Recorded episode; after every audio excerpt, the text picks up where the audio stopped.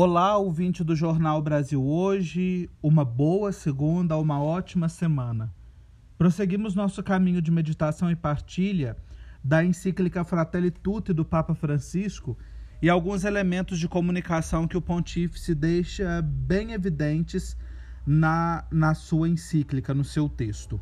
No capítulo 6, intitulado O Diálogo e Amizade Social, nós agora partimos para duas palavras importantes o consenso e a verdade.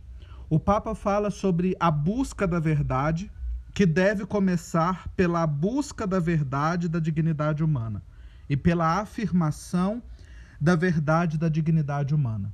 Especialmente em tempos de extremadas fake news, extremadas mentiras, por que não dizer uma cultura do fake que ultrapassa, perpassa cada vez mais as nossas comunidades eclesiais, as nossas famílias e a sociedade como um todo, o Papa vem então reafirmar a necessidade da dignidade humana.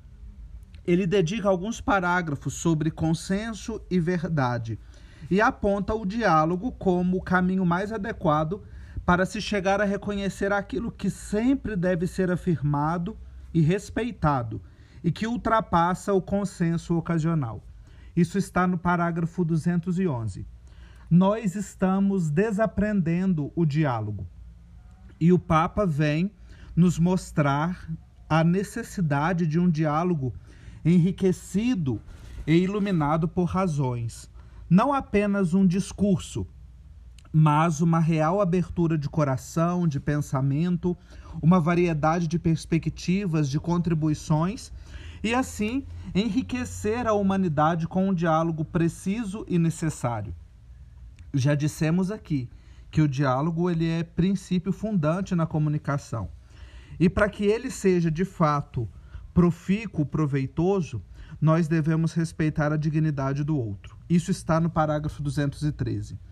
Se devemos, em qualquer situação, respeitar a dignidade dos outros, isto significa que esta não é uma invenção e nem uma suposição nossa, mas que existe realmente neles um valor superior às coisas materiais e independente das circunstâncias, e exige um tratamento distinto.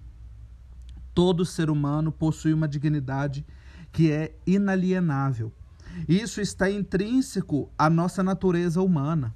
Todos somos dignos, portanto, devemos ser tratados com o devido respeito, com a verdade necessária, e nós possuímos uma dignidade inviolável em qualquer período da história, como nos aponta o Papa Francisco.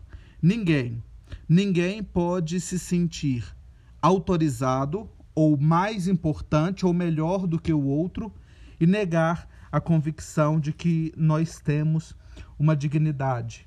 Essa verdade deve ser proclamada para que valha sempre a máxima de que somos todos irmãos.